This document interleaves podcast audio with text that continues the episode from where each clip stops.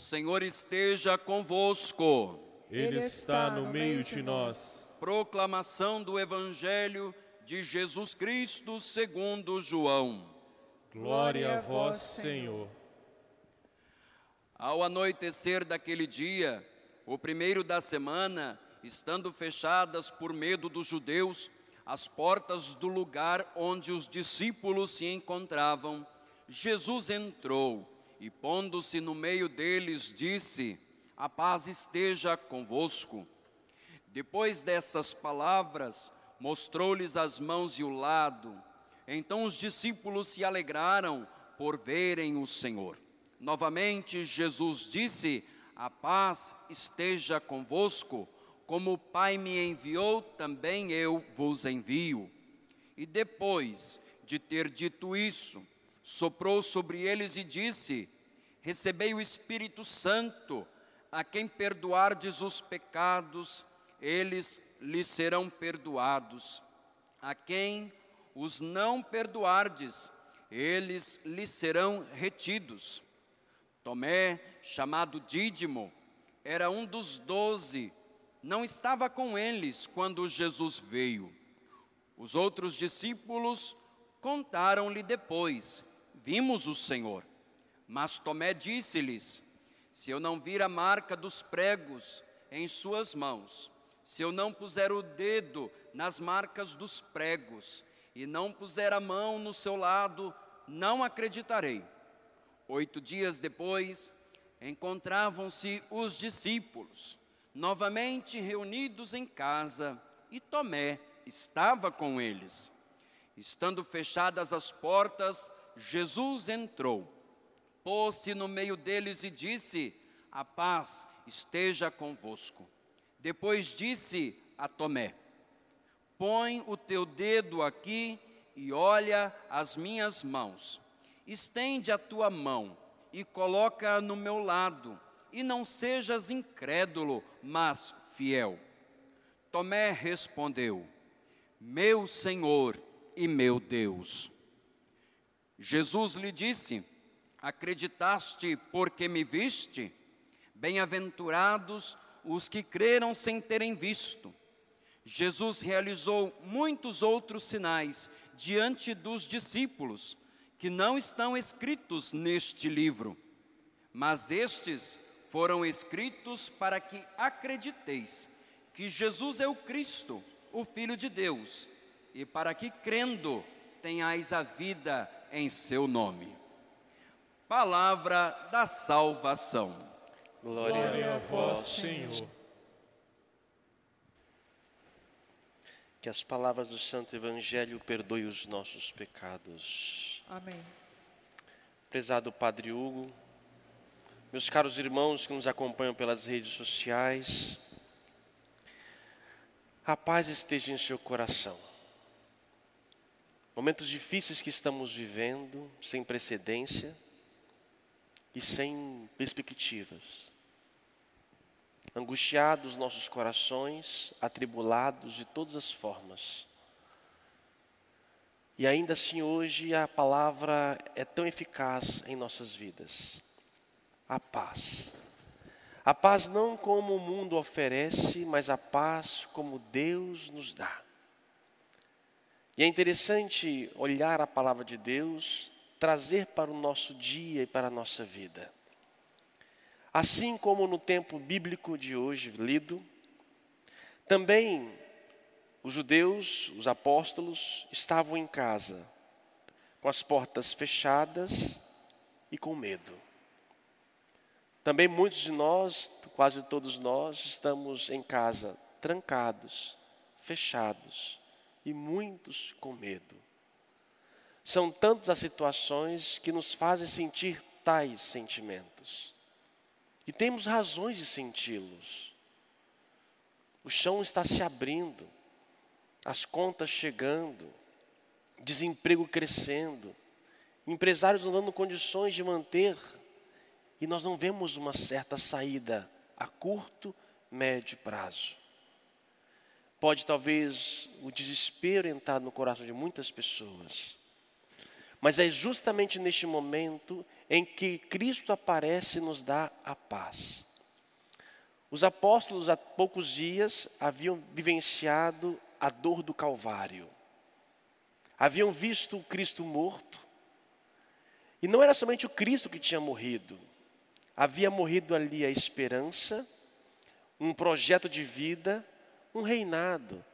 Três anos aqueles homens deram a vida e acreditaram em Jesus Cristo. E de repente, tudo se acaba numa cruz. Também muitos de nós projetamos tantas coisas. Acabou. Não tem. Projetamos projetos sociais, projetos família, de emprego, trabalho. Acabou. De repente, dá uma sensação de angústia, uma sensação difícil de lidar com ela. E é neste exato momento que Jesus aparece. E é bonito saber que essa comunidade, mesmo ferida e machucada, ela estava reunida. E eu digo para você que está em casa, não perca essa oportunidade da reunião que vocês estão vivendo em casa. Não perca essa oportunidade desta convivência de partilhar os medos, as inseguranças, mas é justamente quando nos reunimos em nome dele, ele aparece. E a primeira coisa que o ressuscitado nos oferece é justamente o que? A paz. Se nós não tivermos paz, meus irmãos, não adianta de nada, nada. Eu posso ter tudo nessa vida, mas a paz é que dá uma serenidade, tranquilidade de enfrentar os desafios. E quando Jesus aparece e dá para eles a paz, o que era medo se transforma em alegria.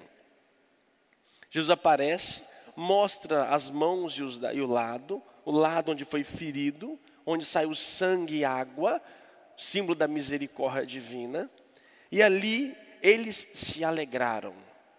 Mas ainda assim, diante da alegria deles, Jesus disse outra vez: a paz esteja convosco. Por que duas vezes? Porque nem o medo havia dado a ele a paz, e nem a alegria havia dado a ele paz. Medo e alegria não são sinônimos de paz. Nem mesmo a alegria que podemos viver é significativo de paz. Porque senão Jesus não teria oferecido outra vez porque podemos viver de euforias, de momentos e não daquilo que é real. As pessoas confundem a paz cristã, a paz que Deus dá, com um bem-estar. É muito mais do que isto. A paz divina é aquela que acalma o nosso coração, que nos dá condições de enfrentar as nossas dificuldades, os nossos medos, os nossos problemas. Ele nos põe de pé. E essa paz vem com ela também uma missão: dar aos apóstolos o poder de perdoar os pecados. Essa comunidade, depois que feita essa experiência, se tornou missionária. Só que ela não conseguiu ainda chegar a todas as pessoas. Nesse dia, não estava presente a figura de Tomé. Tomé é muito comumente entendido como um homem de pouca fé ou um homem que não acreditou? Gente, qual dos apóstolos acreditaram? Nenhum. Todos tiveram dificuldade para crer. Tiveram que acontecer várias manifestações de Cristo para que a mente pudesse abrir. E foi somente com a vinda do Espírito Santo que eles puderam começar a entender tudo aquilo. Não foi só Tomé, Tomé aqui neste evangelho que acabamos de ler, e é o evangelho de São João, lembremos mais uma vez que João, dos quatro evangelistas, João é o mais simbólico, o mais teológico, o mais profundo. João coloca a figura de Tomé. Quem é o Tomé? Tomé é aquele cristão batizado que, por motivo e outro, se afastou da comunidade. Talvez seja você. Nesse tempo de quarentena, eu tenho ouvido muitas pessoas, eu falo quando é muitas, é muitas mesmo, nas minhas redes sociais, nas conversas, em box, assim por diante, dizendo que estavam afastadas. Estavam afastadas, estão voltando. Tomé é a figura daquela pessoa que se afastou. Não é um homem que não tenha fé. Ele tem fé. Só que ele afastou, ele não participou da comunidade. Não é só naquele dia, mas por um motivo ou outro, ocupação da vida e outras tantas situações, ele se perdeu. Mas um dia, ele ouviu falar que a comunidade havia presenciado algo. Embora não acreditasse, ele foi à comunidade. E talvez muitos que estão me ouvindo agora estão voltando à comunidade, mesmo talvez não acreditando muito, porque a gente não vê os sinais. A gente volta e espera alguma coisa concreta, e nem sempre é assim. E quando Tomé adentra a comunidade, e ele vive essa comunidade, mais uma vez o Cristo aparece, e outra vez ele diz: A paz esteja convosco. Se eu não tiver a paz de Cristo, eu não conseguirei entender a sua mensagem, eu poderei viver no meu medo e na minha alegria, e ainda não profundamente. A paz cristã é fundamental. E aí ele oferece ao Tomé: toca, Tomé, nas minhas chagas. E ele diz uma das mais belas profissões de fé que nós temos na Bíblia: Meu Senhor e meu Deus. Essa expressão, meu Senhor e meu Deus, já era usada no mundo civil pelo imperador, que ele havia decretado que todos aceitassem ele como Senhor e Deus. No tempo em que João escreve, escreve esta, essa parte do Evangelho, na comunidade social havia salvadores, Messias, se achando dono de tudo, achando que poderiam tudo na vida, que eles eram a resposta e que todos deveriam se dobrar diante dele. Eu sou o Senhor e sou Deus. Ainda hoje é incrível como existem pessoas que se acham salvadoras do mundo e com o poder nas mãos acham que detêm tudo e podem tudo. Nesse momento, Tomé diz: Meu Senhor e meu Deus, que é somente a Cristo e não outro. E como nós podemos, meus irmãos, viver isso hoje? Estamos aqui reunidos, embora não em comunidade física, mas estamos reunidos. Como nós podemos ver Jesus? Até hoje, nos meus 15 anos de padre, 45 anos de vida, Cristo eu nunca vi ele na minha frente. Ele nunca pediu para tocar nas suas chagas. E como nós podemos, neste mundo de hoje, fazer a experiência do ressuscitado? Também estamos trancados com os nossos medos, estamos talvez numa euforia que seja, e como nós podemos manifestar esse sagrado? Como podemos mostrar aos tomés da vida que ele está vivo? E aí eu vou retomar os pilares importantes da comunidade cristã. São quatro atitudes fundamentais que nós precisamos vivenciar para que Cristo se manifeste em nós, para que transforme o nosso medo em temor. A primeira leitura que nós ouvimos hoje nos mostra o seguinte: como a comunidade cristã se reunia no seu tempo primitivo, no início do cristianismo. E isso é importante nós sabermos e praticarmos, porque também nós iremos continuar. Eles também tiveram suas cruzes, tiveram suas perseguições. E olha que eles eram perseguidos, não era por um inimigo invisível, era por um império, e milhares de pessoas eram assassinadas. Milhares de pessoas foram assassinadas só pelo fato de serem cristãs. Como eles enfrentavam a pandemia do tempo deles. Desta maneira, de quatro formas. Primeiro, os que se haviam convertido eram perseverantes em ouvir o ensinamento dos apóstolos, a catequese. Tomé, ou Tomé que está voltando aqui para a igreja, ou Tomé que está voltando a rezar agora em comunidade, ou Tomé que está me vendo, Há quanto tempo você não pega um livro da Bíblia ou outro livro de catequese para poder estudar? Muitas pessoas têm a catequese dela, a fé delas fundamentada num conhecimento que tiveram a, no tempo da sua infância e jamais estudaram mais. Na sua profissão, por exemplo, quantos anos você levou para poder chegar à sua profissão? Quatro, cinco anos, mais a experiência? E quanto tempo você estudou acerca de Deus para poder viver a sua fé? Uma coisa é fundamental: estudo da palavra de Deus. Aproveite esse tempo de quarentena, leia mais a Bíblia e, se possível, leia em família. Conta as histórias, partilhe, reflita. Assista série, filme, pode assistir série, filme, mas não se sobrecarga sobre isso. Coloque também um tempo para o estudo da palavra de Deus, seja na liturgia ou seja pessoalmente. Segundo pilar, para que Jesus possa se manifestar, a comunhão fraterna.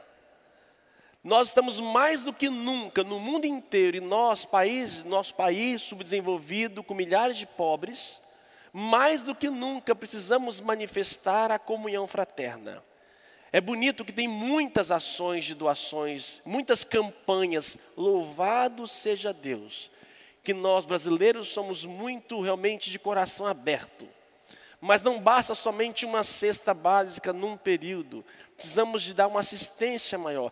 Fraternidade, isso é fundamental. Para que os tomés possam crer no citado, precisam viver a fraternidade. Olha o que você está comendo. Tenta partilhar com quem não tem.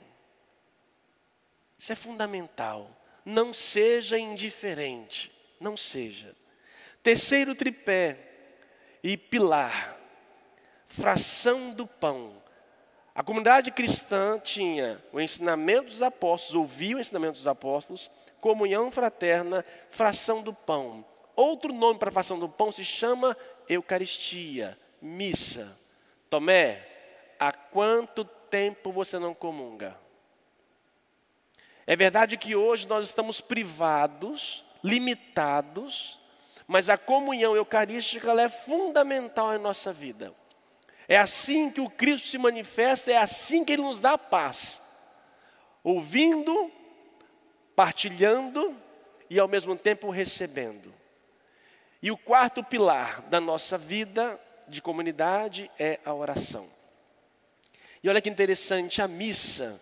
A missa, que é a fração do pão, nós ouvimos, nós partilhamos, ofertamos, nós vivemos a fração do pão, comungamos e nós oramos.